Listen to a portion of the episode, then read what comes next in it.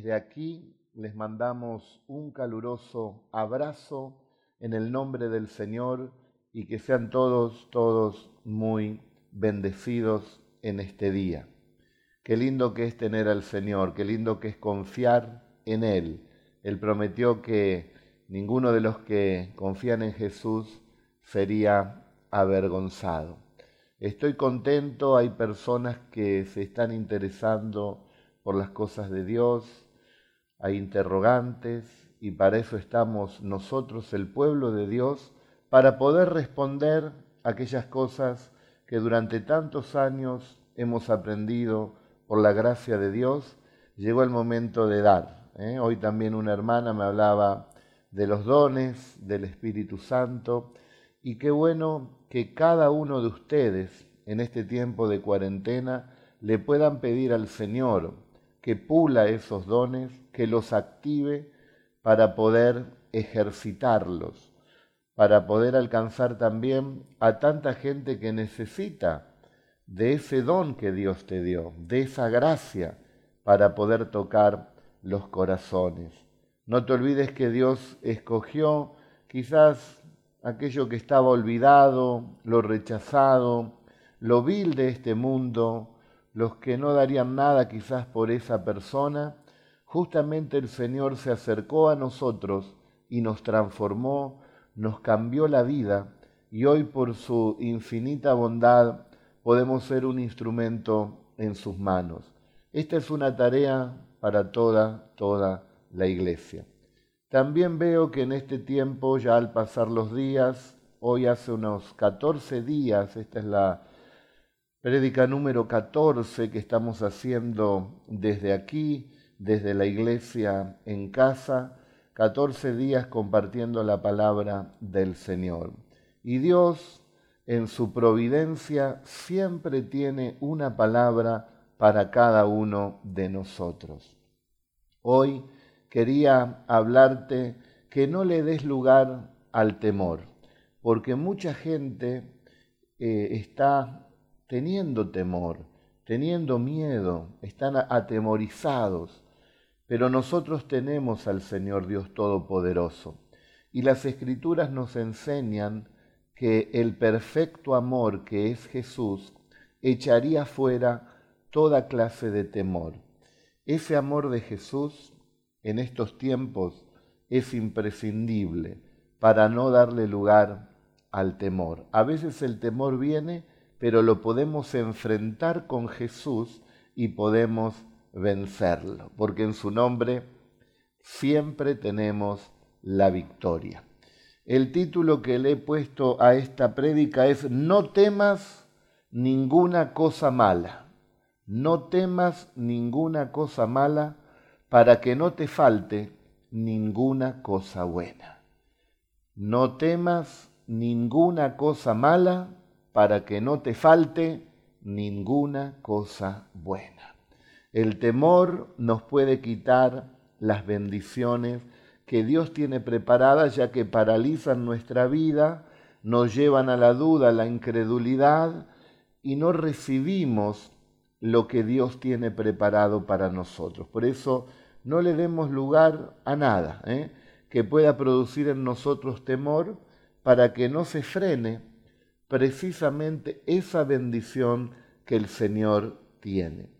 Quería leerte algunos pasajes bíblicos para animarte y después te quería hablar verso por verso de un salmo que, que nos alienta, que es toda bendición para nuestras vidas. Y es precisamente el Salmo 23, donde dice que el Señor es nuestro pastor y nada nos faltará. Vamos a hablarlo verso por verso en esta noche, pero antes quiero animar tu corazón, aquellos que le han dado lugar al temor o que están allí a punto de caer eh, en el miedo. La Biblia nos alienta con varios versículos bíblicos, por ejemplo Isaías 41:10, lo que yo voy a leer ahora es para vos es para tu matrimonio, es para tu familia, es para tus finanzas, es para tu salud, es para tu trabajo, es para tu ministerio. Dice la palabra de Dios, así que no temas, porque yo estoy contigo. No desmayes, porque yo soy tu Dios. Te fortaleceré y te ayudaré. Te voy a sostener con la diestra victoriosa. Qué bueno que es tener a Dios de nuestro lado que nos da esta palabra de aliento. También es para vos, mamá, papá, hijos, abuelos, distintas personas que nos están mirando. Salmo 56, 3. Cuando siento miedo, pongo en ti mi confianza. Vos sabés que el miedo puede venir a nuestra vida. Hay situaciones que nos provocan miedo, pero lo vamos a enfrentar en el nombre de Jesús. Vos sabés que David tuvo que enfrentar al gigante Goliat. Todos estaban atemorizados y cuando él lo vio, la primera impresión seguramente fue de temor, pero se apoyó en las promesas de Dios, que Dios es mucho más grande, que Dios es todopoderoso, y comenzó a vencer el miedo y lo pudo enfrentar confiando en Dios. Si confiaba en Él, iba a tener miedo. No confíes en vos mismo, confía en el Señor y serás una persona que no le va a dar lugar al temor y cuando venga lo vas a poder vencer en el nombre de Jesús. Ese espíritu de temor se tiene que ir de tu vida, esa opresión se tiene que ir de tu vida, porque vos estás escuchando la palabra de Jesús, que es el perfecto amor, y dice, echa fuera, fuera toda clase de temor. Cuando siento miedo, pongo en ti mi confianza. La confianza está puesta en el Señor. Dios le dice a Josué, él tenía que entrar precisamente a una tierra de gigantes también, una, un pueblo con grandes murallas. Sin embargo, Dios le da una palabra para que no le, da, no le dé lugar al temor. Tenés que enfrentar gigantes en los días que vienen día a día, como hablamos el otro día, día a día, ¿eh? bástale a cada día su propio mal. Esa carga en paquetitos, cada día la vamos llevando. No te preocupes por el día de mañana. Dios va a estar con vos y vas a vencer. Mirá lo que le dice Dios a José. ¿No te he ordenado que seas fuerte y que seas valiente? ¿No te he dicho que no tienes que tener miedo, ni tampoco que te desanimes? porque el Señor tu Dios te acompañará donde quiera que tú vayas. Esto es para alguien que tiene que enfrentar desafíos con gigantes quizás. No temas, el Señor va con vos. Has puesto tu confianza en Jesús. Él te va a ayudar. Él está contigo, lo dice la palabra del Señor. Otro verso, Isaías 41, 13, dice, porque yo soy el Señor tu Dios, que te sostiene tu mano derecha. Yo soy quien te dice, no temas, yo te ayudaré. Otro pasaje bíblico nos habla el Salmo 27.1, eh, mejor dicho 34.4, busqué al Señor y Él me respondió, me libró de todos mis temores. Ahí donde estás, ¿qué te parece si oramos y encomendamos nuestra causa, nuestra vida tomándonos del Salmo 34.4, busqué al Señor y Él me respondió y me libró de todos mis temores. Vas a escuchar la palabra de Dios. No lo hagas con temor. Pon ahora todos tus temores, tus cargas en las manos del Señor. Ora conmigo, Señor Jesús, te voy a buscar en este día y pongo delante de ti todas mis cargas, todos mis temores llévatelos, Señor. Yo no los quiero en mi vida. Tú eres el que me sustenta y el que me inundas de paz. Ante ti, Señor, me someto y recibo de ti la bendición que hoy tienes para mi vida. Amén. Y el Señor dice, me libró de todos mis temores porque le busqué al Señor. El Señor mismo marchará al frente de ti y estará contigo. Nunca te dejará ni te abandonará. No temas ni, ni te desanimes. Deuteronomio 31, 8. No se turbe tu corazón, ni tenga miedo. Creen en Dios, crean también en mí, dijo Jesús. Jesús está contigo. Juan 14, 1. Mirá lo que dice Romanos 8:15. Vos que sos hijo de Dios y aquellos que hoy se van a convertir en hijos de Dios. Y ustedes no recibieron un espíritu que de nuevo los esclavice de miedo. No, no, no. Ustedes no recibieron un espíritu que los esclavice de miedo, sino que han recibido el Espíritu Santo, el que los ha adoptado como hijos y les permite decir, Abba Padre, papito querido, tú eres mi papito, tú eres el que me bendice, tú eres el que me cuidas, en ti estoy seguro. Este es un texto que me encanta, Lucas 12:32, no temas, manada pequeña, porque al Padre le ha placido darles el reino de los cielos. Estamos en el reino de los cielos, está dentro nuestro. Falta poco para que se manifieste fuera. No aflojes. Ahora que estamos en la recta final, ahora que se ve allí el cartel de llegada, ahora que se ve el que va a bajar la bandera y nos va a decir llegaste y ganaste esta carrera, no vamos a aflojar.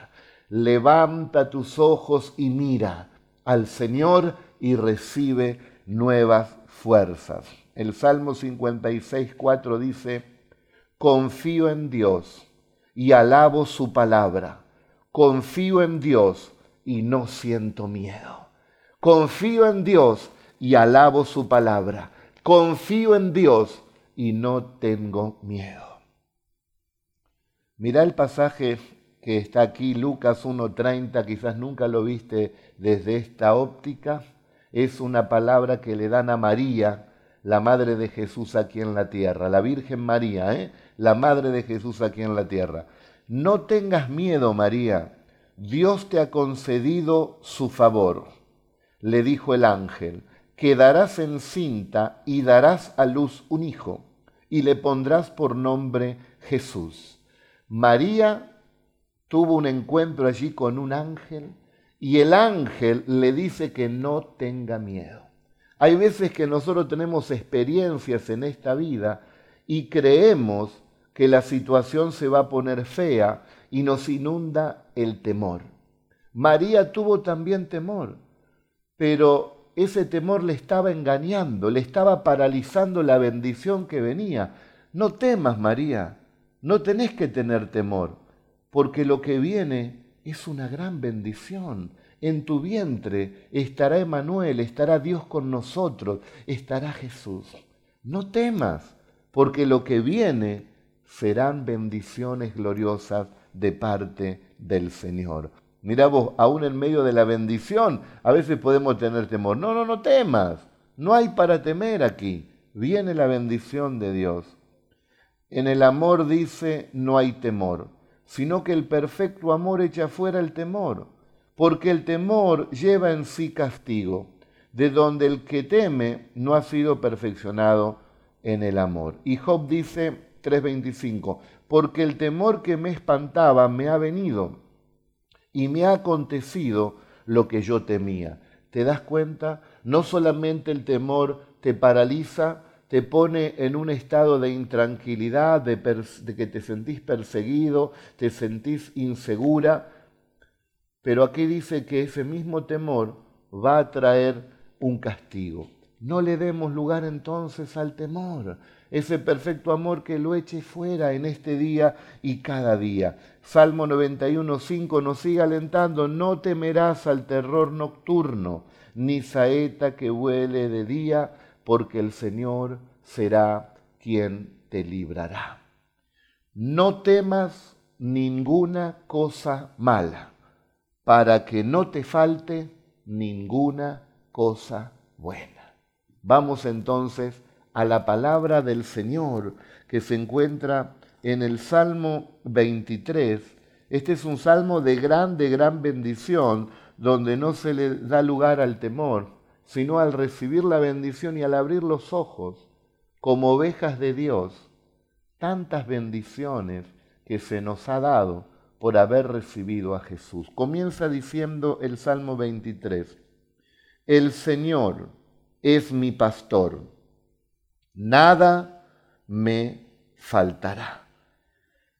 También podemos tomar este primer versículo del Salmo 23, que el Señor es mi pastor y nada me faltará, imaginándonos a Jesús allí en la cruz, que Él pudiera tener allí la confianza de que el Señor, a pesar de todo, iba a estar con Jesús.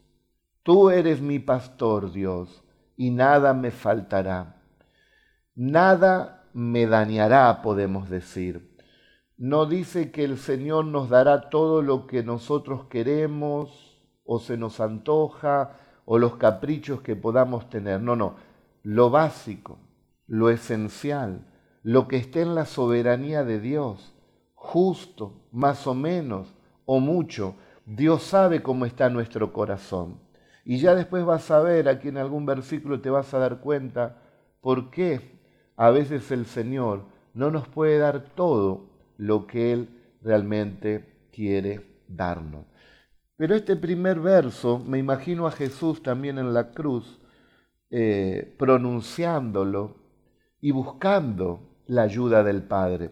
En el Salmo 22 que habla justamente del martirio del Señor, allí en la cruz dice, Dios mío, Dios mío, ¿por qué me has desamparado? ¿Por qué estás tan lejos de mí? ¿Por qué estás tan lejos de mi salvación y de las palabras de mi clamor? Si tú, Padre, siempre has estado conmigo, ¿por qué ahora no eres mi pastor? ¿Por qué ahora tengo este desamparo? Por lo tanto, podemos decir con un corazón quebrantado que el que fue desamparado y el que no pudo tener el beneficio de este buen pastor para que nada falte, fue precisamente el Señor Jesucristo. Porque el Dios Padre tenía que dejarlo para que la justicia sea aplicada en Él por todos nuestros pecados. Así que el Señor fue desamparado, al Señor le faltó la ayuda, porque Él tuvo que padecer. Él fue el único que quedó allí sin el amparo de nuestro Padre Celestial. Ahora todos nosotros que hemos recibido a Jesucristo tenemos ese amparo. El Señor es mi pastor, ponlo en primera persona, dilo, el Señor es mi pastor y nada me faltará y nada me dañará. El Señor está con nosotros. Segundo dice, en lugares de delicados pastos me hará descansar. Para nosotros, el pueblo de Dios, hay pastos frescos, hay alimento eh, verde, un pasto verde, un pasto fresco. Las personas que no tienen al Señor comen pan de dolores, comen un pan que está seco, comen un pasto eh, que está allí amargo, un pasto amarillo, un pasto que no tiene gusto. Pero a, a nosotros nos dice, en lugares de delicados pastos, el Señor me hará descansar. Un pasto puro, un pasto delicado, el Señor ha preparado para cada uno de nosotros. No estamos en una tierra árida, sino en una tierra de bendición, donde estará cada día el alimento espiritual y por lo tanto también el material, porque el Señor es tu pastor y nada te ha de faltar. El verso 3 dice, junto a aguas de reposo me pastoreará. Podemos ver entonces que son aguas cristalinas, que es, que es un arroyo silencioso que me transmite paz a mi conciencia y que me transmite paz en mi interior. Y en paz me acostaré y asimismo dormiré, porque solo tú, mi Señor, mi pastor, me haces vivir confiado. ¿Dónde encontraré este descanso y este pastoreo? ¿Quién pastoreará mi vida? El Señor Jesús. El Señor Jesús es el que pastorea tu vida. No es tu familia, no es eh, una persona, un religioso, es el Señor mismo. Puede usarnos a nosotros, pero es el Señor tu pastor. Dice en Hebreos 13:20, el Señor Jesucristo es el gran pastor de las ovejas por la sangre del pacto eterno, por el cual el Padre le ha resucitado de entre los muertos. Tenemos un gran pastor. Tenemos al príncipe de los pastores. Tenemos a Jesucristo, el Hijo de Dios, para que nos pastoree. Él dice, mis ovejas oyen mi voz y me siguen. Si estás cada día allí 19:30 escuchando la palabra de Dios, es porque eres una oveja del Señor, porque oyes la voz del Señor que te dice que te ama, que te alienta, que te dice que no temas, que Él está contigo, que nada te dañará, que nada te faltará. Eres un hijo de Dios, eres una hija de Dios. Dios no nos desamparará. Hoy le decía a una hermana eh, que me hablaba con respecto a su esposo, que ha tenido sueños interesantes. Ella, yo ahí le di una respuesta y ella me dice, bueno, que, que esto no sean cosas muy, muy tremendas. Y entonces le dije que el Señor eh, tiene cuidado de nosotros, porque se vienen cosas tremendas para la humanidad, es verdad, pero no tenemos que tener temor. Jesús dice en su palabra que Él nos dice la verdad. Se los digo antes, dice, para que cuando suceda ustedes estén avisados, estén preparados y no tengan temor. Entonces, Venga lo que venga, queridos hermanos, a nosotros nos cuida el Señor, porque nosotros, hablando de manera simbólica o figurativa, somos el trigo del Señor. Y Él dice que vendrá a tomar ese trigo y lo llevará al granero. O sea que Él va a cuidar su trigo. Eres trigo del Señor, no eres cizaña. Tienes al Señor. Dios nos va a cuidar. Dios está con nosotros. Pablo, si Dios es por nosotros, ¿quién en contra de nosotros? No temas, el Señor está con su iglesia, Él es la cabeza de la iglesia. Oh, gloria a Dios, el tener paz en este tiempo es la demostración más gloriosa de nuestra fe. El darle lugar al temor es duda, nos vamos a paralizar, es decirle al Señor, y no sé si me vas a ayudar. ¿Cómo no nos va a ayudar el Señor? ¿Cómo no nos va a sacar de cada lucha y de cada prueba? El que no escatimó a su propio Hijo, que lo entregó de una manera tremenda y cruel en una cruz para perdonar mis pecados. Si Él no lo escatimó a Jesús para beneficiarme a mí, a vos, para tener esta salvación tan grande, ¿cómo nos va a negar ahora? ¿Cómo nos va a privar? todas las cosas que nosotros le pidamos. Tenemos un Dios maravilloso, hermano, que en medio de la tormenta no hay temor. Sin lugar a dudas, en mi vida, por la gracia de Dios, no hay temor. Estoy sobre la roca, está sobre la roca. Cristo está con nosotros, hermanos y hermanas. El verso 3 dice, confortará mi alma hermanos, el Señor nos restaurará. Nos habla que el Señor nos curará. Nos tiene el Señor aquí en nuestras casas en cuarentena. Estoy ejercitando el don que Él me dio, la predicación del Evangelio. Oramos junto con toda la familia y los hermanos. Y Él también está sanando mis heridas y tus heridas. Es un tiempo donde estamos con el buen pastor en aquellos tiempos en Israel la oveja de tanto en tanto se lastimaba, allí el hocico o la cabeza o a veces le picaba alguna serpiente, pero ¿qué hacía el buen pastor? Con aceite cicatrizaba las heridas. Este no es un tiempo de prisión, este no es un tiempo de tener temor, este es un tiempo, como dije ayer, es una prisión de esperanza, prisioneros de esperanza, donde está Jesús con su aceite del Espíritu Santo sanando las heridas. ¿Cuántas veces el pastor quiso acariciarte? ¿Cuántas veces Jesús quiso estar tiempo contigo?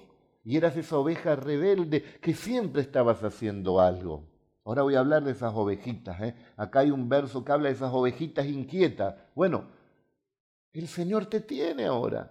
Está ahí, viste, a veces esos cuadros que está el Señor, ahí lo dibujan y que tiene una ovejita en brazos. Ahí estás vos.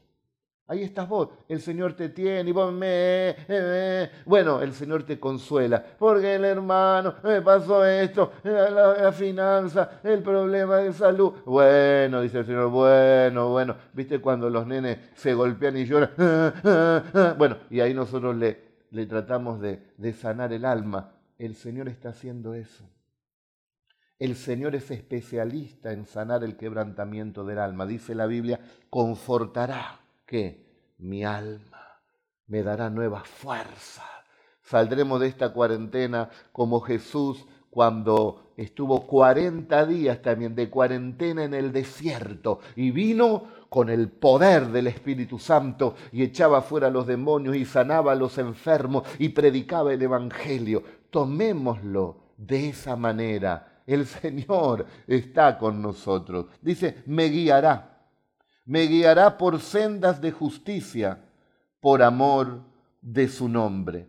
El camino del deber también es el camino del placer.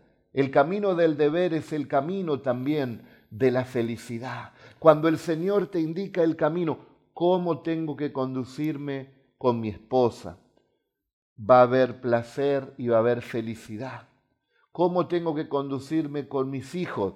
va a haber placer, va a haber felicidad, vamos a tener paz. ¿Cómo debo conducirme con los hermanos de la iglesia, con la sociedad, con mi jefe, eh, con el empleado, con el vecino, con fulano? De esta manera, entonces estás por la senda correcta, porque te está guiando el Señor por la senda de justicia, dice, ¿eh? por amor de su nombre, porque amamos al Señor nos ponemos allí en su senda. Pero vos sabés que los pastores en los tiempos que escribe aquí este Salmo David, David era pastor de ovejas precisamente. Y vos sabés lo que tenían que hacer a veces los pastores con la ovejita media rebelde. Dice que las ovejitas, eh, vamos a decir esas ovejitas eh, que eran hiperactivas quizás, que siempre eh, el rebaño estaba acá, pero esta ovejita no tenía que estar por allá, ¿eh? solita. Y bueno, el pastor a veces la dejaba, pero a veces se tenía que acercar, agarrarla y volverla a poner al redil. ¿Por qué? Porque había allí eh, precipicios rocosos donde era un riesgo para esa ovejita. ¿eh? Era un riesgo. Voy a poner en mudo acá el, el, celular porque me, están, me están llamando a cada rato.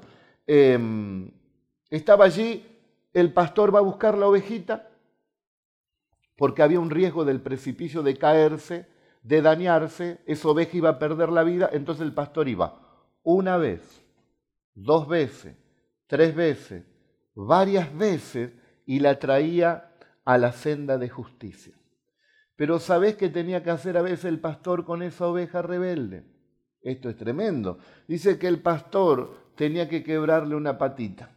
Entonces la, ovejita era disciplinada, el pastor después con amor la vendaba, la colocaba sobre sus hombros y estaba ahí algunos días hasta que suelde allí ese huesito y entonces después la ovejita había aprendido a quedarse allí en el rebaño. En la manada, ¿eh? e, en el rebaño, perdón, juntos vamos a estar seguros. Allí es donde el Señor eh, nos va a pastorear. Se la vamos a hacer fácil al Señor. No que tiene que ir buscando una por allá, una por allá. No, no. No dejen de congregarse, como algunos tienen por costumbre. Ovejitas, no esperemos que el Señor nos discipline, nos quiebre una patita, venga la prueba, venga el dolor. ¡Ay, Señor, ahora sí! voy a volver al rebaño, ahora sí aprendí. No, no, no. El Señor, como eres hijo, como eres hija, mira lo que dice en Hebreos capítulo 12, versos 5 y 11. Bueno, está picante hoy la palabra, pero la necesitamos. No podemos ser ovejitas indisciplinadas, ovejitas rebeldes, ovejitas nerviosas que andan de aquí para allá haciendo la suya. No, no, no, no, no. Dice la Biblia, porque aún no habéis resistido hasta la sangre combatiendo contra el pecado y habéis ya olvidado la exhortación que como a hijos se os dirige, diciendo, Hijo mío, no menosprecies la disciplina del Señor, ni desmayes cuando eres reprendido por Él, porque el Señor al que ama disciplina y azota a todo el que recibe por hijo. Si soportáis la disciplina, Dios os trata como a hijos porque ¿qué hijo es aquel a quien el Padre no disciplina? Pero si se os deja sin disciplina, de la cual todos han sido participantes, entonces sois bastardos y no hijos. Por otra parte, tuvimos a nuestros padres terrenales que nos disciplinaban y los venerábamos, porque ¿por qué entonces no obedeceremos mucho mejor al Padre de los Espíritus y viviremos? Y aquellos ciertamente por pocos días nos disciplinaban, como a ellos le parecía, pero este para lo que nos es provechoso, para que participemos de su santidad. Es verdad que ninguna disciplina al presente parece ser causa de gozo, sino de tristeza, pero después da fruto apacible de justicia a los que en ella han sido ejercitados. Tenemos un papá un papá que nos va a buscar allí si andamos medio chuecos, si no andamos en la senda de justicia y el Señor nos va a poner una disciplina. ¿Por qué? Porque nos ama. Él mismo nos curará, como le dice Israel en Oseas, allí leo Oseas, usted sabe, y dice, los heriré, pero los voy a curar y les daré vida. O sea que el Señor mismo, Él nos vende y nos cura, y la ovejita dice, me, aprendí. Dios no quiere eso, pero no tiene otra alternativa cuando las ovejas están por caer al precipicio. Cuando esas personas están entrando en desobediencias, rebeliones o pecados que le pueden acarrear la muerte o hay mucho peligro, el Señor tiene que disciplinar. O si no, el Señor va a frenarnos para poder, eh, como dijo la palabra, eh, llevarnos más a la santidad. Y dice, nosotros nuestros padres, dice, aún los venerábamos. ¿Y quién habla mal de sus padres? Todos nos llenamos la boca hablando bien de nuestros padres. Pero bueno, en mi época nos daban paliza. En mi época, bueno, no es que nos pegaban seguido, pero cada tanto, en aquellos tiempos, era quizás un buen bife, nos daban y ahí nos enderezaban. Yo recuerdo una vez que era chiquito, tendría unos cuatro años, y mi mamá no sé lo que me dijo, y yo salí corriendo por la calle. Iba corriendo por una vereda, ¿no? Pero mi mamá me iba corriendo atrás. Mi mamá era una persona eh, robustita. Y claro, yo chiquitito, cuatro años, era bien flaquito, ¿eh? Como ahora, como ahora. Ahí corría, corría, corría, corría. Y bueno, le había sacado una cuadra de ventaja a mi mamá. Y ahí un, un almacenero, mire cómo me quedó marcado, un almacenero justo me agarró y ahí me entregó a mi mamá. Mi mamá, ¿qué hizo? Me dio un bife, que hasta el día de hoy me acuerdo, y ahí aprendí la buena senda. Nunca más salí corriendo. Claro, mi mamá me tuvo que disciplinar. Cuatro años, podía haber cruzado la calle, me podía haber atropellado un auto y se hubiera muerto esa ovejita a los cuatro años. Hoy tengo 52 valió la pena esa quebrada de pierna, valió la pena ese bife a tiempo y aquí estamos en la buena senda del Señor. Le doy gracias al Señor porque tuvimos padres que nos disciplinaron y que nos marcaron la buena senda. ¿Y cuánto más dice la Biblia? El pastor de pastores, nuestro Padre Celestial, ¿no hará lo mismo entonces por amor con cada uno de nosotros? ¿Qué más dice la palabra del Señor? Dice la palabra del Señor en el verso 4, aunque ande en valle de sombra de muerte, no temerá, no temeré mal alguno, porque tú estarás conmigo. Es verdad que hay momentos en esta vida cristiana que nos toca pasar por valles de sombra de muerte. Es un valle con una, oscuridad, ¿no? Pero también nos dice que es una sombra, ¿eh? es la sombra de la muerte. Eh, las serpientes pueden picar y, te pueden, pueden matar si son venenosas, ¿no? La serpiente. Pero la sombra de la serpiente no te puede matar. Es una sombra nada más. Una sombra te puede causar quizás una impresión, pero no te va a matar. Así son las pruebas que el Señor permite en nuestras vidas. Eh, el enemigo dice, eso vino para matarte. La Biblia dice, no, esa enfermedad o ese problema o la situación que te ha venido no es para muerte, es para que se manifieste la gloria de Dios. Y esto es para alguien. Eso que te causa temor no es para muerte, es para que se manifieste la gloria de Dios. El diablo te lo quiere hacer ver que es de muerte. Es una sombra. La sombra no te puede hacer nada. ¿eh? La sombra de un cuchillo no corta. La sombra de una serpiente no pica. Aunque ande en valle de sombra de muerte, no temeré mal alguno. ¿Por qué? Porque tú estarás conmigo. El Salmo 27, 1 dice, eh, Dios es mi luz y mi salvación. ¿De quién temeré? Él es mi baluarte, Él es la fortaleza de mi vida. ¿De quién me voy a temorizar? Dios está con nosotros en el valle. Ese valle que parece de sombra o de muerte, no te va a dañar. Y en realidad es un valle fructífero. Es un valle no de muerte, es un valle fructífero. Vas a crecer, te vas a desarrollar, vas a echar raíces profundas, tendrás la fortaleza del Señor y vas a poder dar mucho fruto porque pasaste el valle de sombra de muerte. En mi vida cristiana, por la gracia de Dios, junto con mi esposa, hemos pasado valles de sombro de muerte. Parecía que era la muerte, pero el Señor nos ha rescatado, nos ha sacado. Valles de sombra personales, familiares, situaciones muy, muy difíciles. Doy testimonio y levanto mi mano diciendo que el Señor ha sido fiel. En una oportunidad estaba cuidando a una de mis hijas en un, en un hospital y, se estaba recuperando y allí estaba, que sí, que no, y estaba, y era una tensión constante. Y es muy difícil pasar toda la noche en, cuidando enfermos en un hospital, porque hay una tensión muy fuerte. Y, y, hay un momento, dos, tres de la mañana, donde hay un silencio y parecería una gran oscuridad. Y recuerdo que de otra sala había unos gritos eh, tremendos, escalofriantes, que me levanté y fui a ver, y era pobrecito un chico que mm, había tenido un accidente y quedó tan traumado que los médicos no lo podían hacer bajar. Hacía varios días que gritaba y que gritaba, y bueno, yo oraba al Señor, eh, cerré allí la puerta, veía a mi ser querido ahí y estaba en tensión y le pedí al Señor, Señor, que pase esta noche. Ayúdame, favorece a mi hija tu misericordia y temores de afuera oscuridad.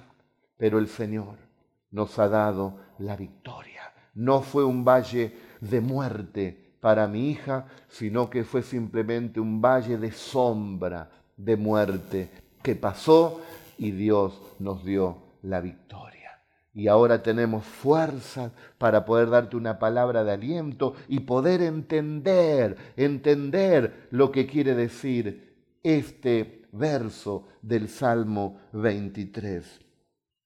No temas porque el Señor estará contigo. Él será tu escolta. ¿Mm?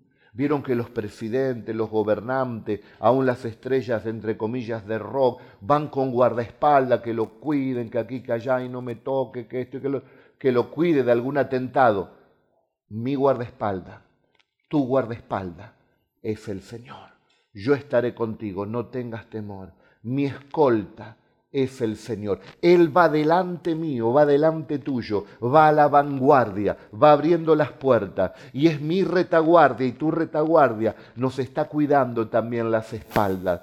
Eh, el que habita al abrigo del Altísimo morará bajo la sombra del Omnipotente. Diré a mi Dios, tú eres mi fortaleza, tú eres mi castillo, tú eres mi pronto auxilio. ¿De quién voy a temer? Dios está conmigo y Dios está contigo, aún en los valles de sombra y de muerte.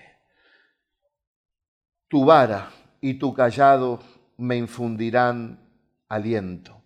Qué bueno saber que estoy cerca de Jesús, que estoy cerca del invencible, que tengo el arma más poderosa, Jesús. Él está conmigo, Él me está pastoreando. Yo soy pastor por su gracia, pero a la vez yo tengo mi pastor. Mi pastor es el Señor. Mi pastor es el que me cuida. Él es mi garantía, mi seguridad. Él está cuidando mi vida, mi familia, tu vida, tu familia. Tengamos fe en el Señor. Es pues la fe, la convicción de lo que no se ve, es la certeza de lo que se espera. Abrázalo al Señor. Abrázame tú, Señor, también porque soy tu ovejita. Él pelea la batalla por mí. Yo no tengo que pelearla. La única batalla que me pide la Biblia pelear, la que dice en Timoteo, primer carta 6:12, pelear la buena batalla de la fe. Me voy a mantener en la fe, te vas a mantener en la fe y ahí estamos ganando la batalla porque el Señor es el que peleará por cada uno de nosotros y nos dará siempre la victoria en la economía, en la salud, en contra de estos virus, en contra de toda peste, en contra de todo ataque espiritual. El Señor es mi pastor.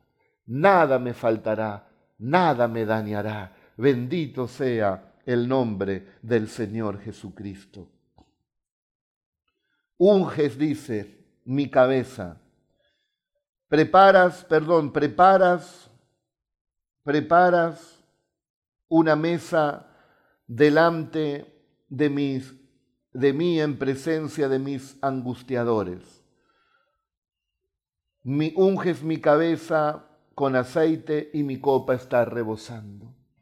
En esta vida hay ataques de todo tipo y parecería que, que vienen esos angustiadores, esas personas o esas situaciones o, o ese esos personajes del mundo espiritual que nos quieren ver decaídos, que nos quieren ver caídos, que nos quieren ver derrotados. Dice el Señor que Él prepara una mesa delante de todos los que nos quieren traer angustia. En medio de la prueba y en medio de los enemigos que se levantan, vos tenés que, no te tenés que cargar, ni tenés que preocuparte, ni tenés que pelear con ellos. ¿Qué tenés que ver vos en el mundo espiritual? que Dios está poniendo un mantel, Dios está preparando un banquete, está preparando una comida eh, suculenta para bendecirte. Te persiguen, te critican, eh, niegan de tu fe, quieren que abandones el Evangelio, te tratan de loco, no sé. Dios está preparando una mesa delante de tus angustiadores, de los que quieren que fracases, que te vaya mal, ellos que piensen lo que quieran. Dios extiende el mantel. Hijo mío, estoy preparando una mesa y la verán todos tus angustiadores. Bendito sea el nombre del Señor. Él no falla, Él es bueno y Él es misericordioso. Y unge, dice, ¿eh? Él unge nuestra cabeza con aceite. Mi copa está rebosando. También es un banquete del Espíritu Santo, de los dones, como hoy hablamos, de los frutos espirituales, del amor, el fruto del Espíritu, te llena de aceite, te llena del Espíritu Santo, de amor, de gozo, de paz, de paciencia, de fe, de bondad, de templanza, de dominio propio, de mansedumbre. Te llena de los dones de sabiduría, dones de conocimiento, dones de discernimiento de espíritu, dones de fe, dones de lenguas, dones de interpretar las lenguas, dones de sanidades, dones de milagros, dones frutos espirituales, talento, virtud del Espíritu Santo, llenura, tu copa estará rebosando, tú serás un predicador, serás un pastor, un evangelista, un salmista, un tañidor, una persona que trae la presencia de Dios, que nos toque en esta noche con el Espíritu Santo, que el Espíritu Santo llegue, llegue a cada hogar, Tócanos, Señor, unge nuestra cabeza, unge nuestra vida, que nuestra vida esté rebosando, que salpique a esta humanidad que no te conoce. Te dará lo suficiente a ti, pero va a rebosar, va a desbordar para que le llegue a toda tu familia, amigos, conocidos, compañeros de trabajo, familiares, a los platenses, a los de la provincia de Buenos Aires, a los argentinos y al mundo. Dios, oh, gloria a Dios, derrama derrama de tu Espíritu Santo y bautiza con el fuego de tu Espíritu Santo a los que me están mirando, a los que están escuchando tu palabra. En el nombre de Jesús de Nazaret, el que bautiza con el Espíritu Santo es el que está aquí, pero es el que está ahí también, aprovechalo. Él está ahí, Él es el buen pastor, Él es Jesús, Él es el que bautiza con el Espíritu Santo y con el fuego y nos unge de su Espíritu Santo y rebosa nuestra vida de la llenura espiritual. Bendito sea el nombre del Señor. Llénate de gozo, llénate de fe, llénate de victoria. No temas ninguna cosa mala, para que no te falte ninguna cosa buena. Todas las cosas buenas que yo te estoy compartiendo de la palabra de Dios a veces son frustradas, se cortan porque temes que te vengan cosas malas. No temas de ninguna cosa mala, para que no te falte ninguna cosa buena que es la palabra de Dios y de todo lo que estamos hablando en esta noche.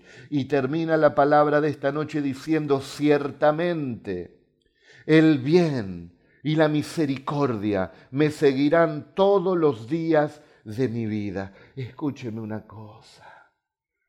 Ciertamente el bien, la bendición de Dios está cayendo sobre mí y está cayendo sobre ti todos los días de nuestra vida hasta el fin de este mundo, todos los días de nuestra vida. Ciertamente el bien, dice, la bendición de Dios te seguirán todos los días de tu vida. Allí en, el Salm, en, el, en Deuteronomio 28 dice, si tú obedeces mi palabra, si obedeces mis mandamientos, Todas estas bendiciones, bendito en el campo, bendito en la ciudad, serás prosperado, bendito el fruto de tu vientre, eh, darás prestado, eh, eh, darás prestado y no pedirás prestado, te llamarán bendito, vendrán a ti por causa de tu Dios, se verá la bendición en tu vida, en tu familia.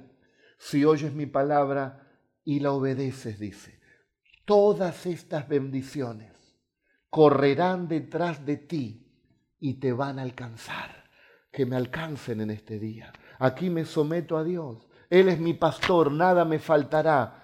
Díselo, tú eres mi pastor, nada me faltará. Que me alcance en esta noche todas tus bendiciones. Las recibo, Señor. Amén. Amén. Gloria a Dios, dice el bien y también la misericordia de Dios. No solo la bondad de Dios, sino el perdón. Cada día de mi vida me equivoco, fallo de pensamiento, de actitud, con mis palabras, con mis actos, fallo. Pero todos los días de mi vida, el bien y la misericordia de Dios, el perdón de Dios estarán en mi vida. Esto es algo maravilloso que nos ha dado el Señor para poder estar a cuenta porque el Señor está volviendo el Señor está volviendo y viene a buscar a sus ovejas que tienen un pastor, un gran pastor que se llama Jesús. Y en la casa, y en la casa del Señor moraré por largos días. Esto me habla de eternidad. Jesús dijo, de verdad, de verdad les digo, el que cree en mí y el que cree al que me envió, tiene la vida eterna. Yo soy la resurrección y la vida, dijo el Señor. Él te da la vida eterna. Y en la casa del Señor, allí en el cielo, moraré por largos días, por la eternidad. Estaremos con el Señor. Ahí donde estás, quiero hacer dos oraciones. La primera para aquellos que todavía no son hijos de Dios, que tienen de pastor a otras cosas. No, no, no. Acá funciona cuando tenés a Jesús de pastor. Eh, no podés amar a dos señores. O porque a uno amarás y al otro aborrecerás. Tiene que estar primero Jesús. Jesús tiene que estar primero en tu vida. Si tú te entregas a Jesús y le das tu vida y te rindes a Él, todas estas bendiciones son tuyas. Él bendice a sus ovejas, somos las ovejas de su prado. ¿Lo quieres recibir? Decí conmigo, Señor Jesús, te recibo en mi corazón. Tú eres mi pastor y nada me faltará. Te pido perdón por todos mis pecados y anota mi nombre en el libro de la vida eterna. Amén y amén. Ahora quiero orar por vos. Padre, oro por toda tu iglesia. Me tomo de tu palabra, Señor, para orar. Sé tú el pastor de todos aquellos que me están mirando. Que nada, que nada les falte, Padre. Pastoréalos en lugares de delicados pastos. Dales el alimento que ellos necesitan y dales descanso. Junto a aguas de reposo pastoréalos. Dale esa agua la cual jamás volverán a tener sed. Conforta el alma de mis hermanos, los que están heridos y debilitados, sean fortalecidos. Guíalos por sendas de justicia, que puedan ser obedientes, que no tengas que aplicar tu disciplina, que ellos obedientemente puedan seguir esta senda de justicia, por amor a tu nombre, que no tengan temor, que no tengan temor cuando pasen el valle del sombro de muerte, porque tú los sacarás mejor, tú los sacarás más fortalecidos y los sacarás muy bendecidos, que no tengan ninguna clase de temor, que entiendan que tú los defiendes, que ellos tienen que pelear la batalla de la fe y que no se preocupen por lo que diga el hombre, lo que digan los demás, porque tú estarás preparando un banquete en medio de sus angustiadores y te ruego que los unjas, que los unjas con el Espíritu Santo y con el fuego y que sean llenos de tu presencia y de tu Espíritu Santo, en el nombre poderoso de Jesús y que vean todos los días de su vida el bien y la misericordia tuya la bendición y el perdón, y que nunca menguen en la fe, que ellos sepan que tienen la vida eterna en todo tiempo y en todo momento, aún en medio de esta pandemia, que ellos no tengan temor y que sepan que tienen vida abundante y vida eterna. No temas ninguna cosa mala, para que no te falte ninguna cosa Amén, amén y amén. Hoy tenemos más fuerza que ayer, pero menos que mañana. Iremos de gloria en gloria, de triunfo en triunfo y de victoria en victoria. Amén. Di conmigo, el Señor es mi pastor y nada me faltará. Y en lugares de delicados pastos me hará descansar. Y junto a aguas de reposo me pastoreará. Confortará mi alma, me guiará por sendas de justicia por amor de su nombre. Y aunque ande en valle de sombra de muerte, no temeré mal alguno, porque tú estarás conmigo. Tu vara y tu callado me infundirán aliento. Preparas una mesa delante de mis angustiadores. Mi copa está rebosando. Ciertamente el bien y la misericordia del Señor veré cada día de mi vida y viviré eternamente en las moradas de mi Dios. Amén y amén. Te seguirán todas estas bendiciones. Amén. Dios les bendiga.